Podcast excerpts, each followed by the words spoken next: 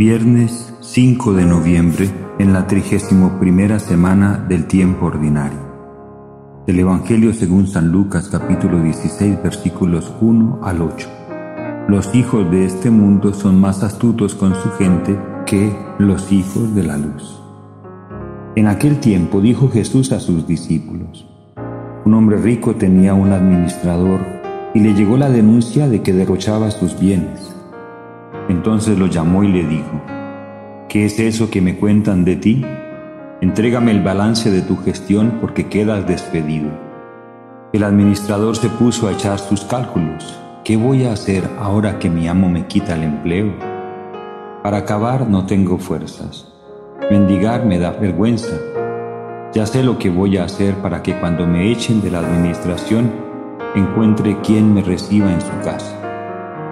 Fue llamando uno a uno a los deudores de su amo y dijo al primero, ¿Cuánto debes a mi amo? Este respondió, cien barriles de aceite. Él le dijo, aquí está tu recibo. Aprisa, siéntate y escribe cincuenta. Luego dijo a otro, ¿y tú cuánto debes? Él contestó, cien fanegas de trigo. Le dijo, aquí está tu recibo, escribe ochenta. Y el amo felicitó al administrador injusto por la astucia con que había procedido. Ciertamente los hijos de este mundo son más astutos con su gente que los hijos de la luz. Palabra del Señor. Gloria a ti, Señor Jesús. En este Evangelio, el Señor Jesús inicia por hablarnos de la inminencia del juicio de Dios sobre nuestros actos. Es decir, es una demostración una vez más de que cada uno de nosotros debe actuar sabiendo que va a rendir cuenta de sus actos a Dios. Y esto no como una amenaza continua que pesara sobre nosotros, sino sobre todo como una certeza de un amor vigilante de Dios que quiere salvarnos, que quiere evitarnos los grandes males y sufrimientos de esta vida causados por el pecado que quiere llevarnos a la vida eterna. Y entonces Jesús narra en esta parábola que un hombre rico tenía un administrador y le llegó la denuncia de que derrochaba sus bienes. Lo llama, le dice que rinda cuentas y que queda despedido. Y el hombre entonces de inmediato empieza a pensar y a hacer cálculos. Se da cuenta de que ya ha pasado tiempo, que es un hombre que tiene edad, que no tiene fuerzas entonces para un trabajo duro, que el hecho de mendigar le daría mucha vergüenza. Y entonces toma una decisión astuta.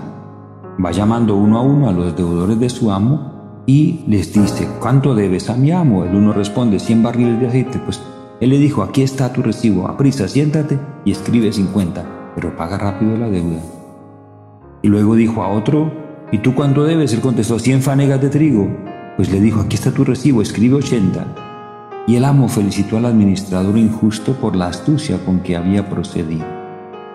Esta felicitación en la parábola no es entonces un estímulo a obrar de manera deshonesta e injusta. Es un elogio de la sagacidad de ese hombre para mejorar su situación ahora que va a quedar despedido. Pero Jesús aclara que sí, que los hijos de este mundo son más astutos con su gente que los hijos de la luz. Es decir, que se gasta mucha más a veces inteligencia en las cosas de este mundo que en las cosas de Dios. Y es lamentable, porque deberíamos ser precisamente mucho más creativos, mucho más diligentes, mucho más proactivos a la hora de hacer el bien y cumplir nuestros deberes que lo que son a veces los hijos de este mundo o hijos de las tinieblas, como también los describe el Evangelio. Hemos de tener una mayor creatividad en la virtud.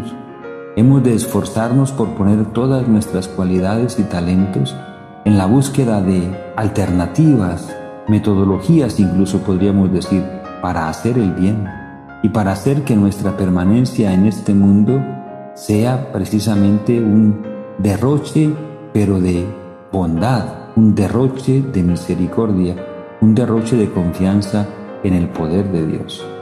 De esto sí que deberíamos hacer derroche, de esto sí que deberíamos dar muestra de la abundancia y la generosidad con que hemos sido siempre bendecidos por Dios.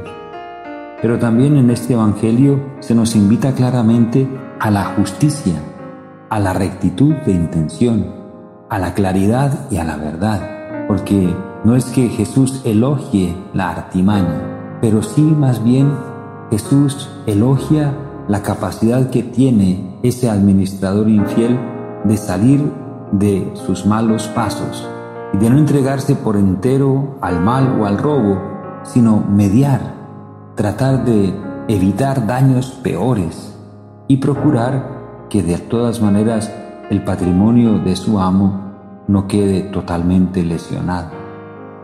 Aquí de alguna manera este administrador infiel e injusto sí procedió de tal manera que engañó, pero al mismo tiempo evitó un daño mayor. El fin no justifica los medios, nos ha enseñado siempre la moral de la iglesia, pero al mismo tiempo Aquí se trata de, de dos males, evitar el peor, de dos males, obrar el menor mal. Y también se nos invita a tomar iniciativas por la salvación, a procurar llegar entonces en esta vida, al final de nuestra vida, habiendo diligenciado nuestros asuntos, habiendo cumplido nuestros deberes, para evitar precisamente el castigo eterno pero lo que es más importante, para alcanzar la salvación para la vida eterna, corriendo los riesgos, los riesgos propios de estar en este mundo. Pero esos riesgos de alguna manera los asumimos iluminados por la fe, sostenidos por la gracia de los sacramentos, ayudados por la intercesión de los santos.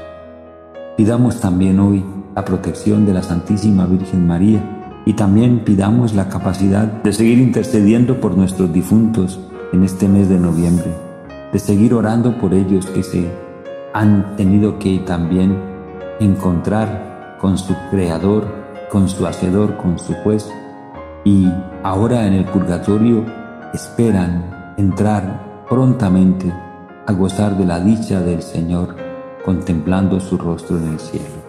Shalom.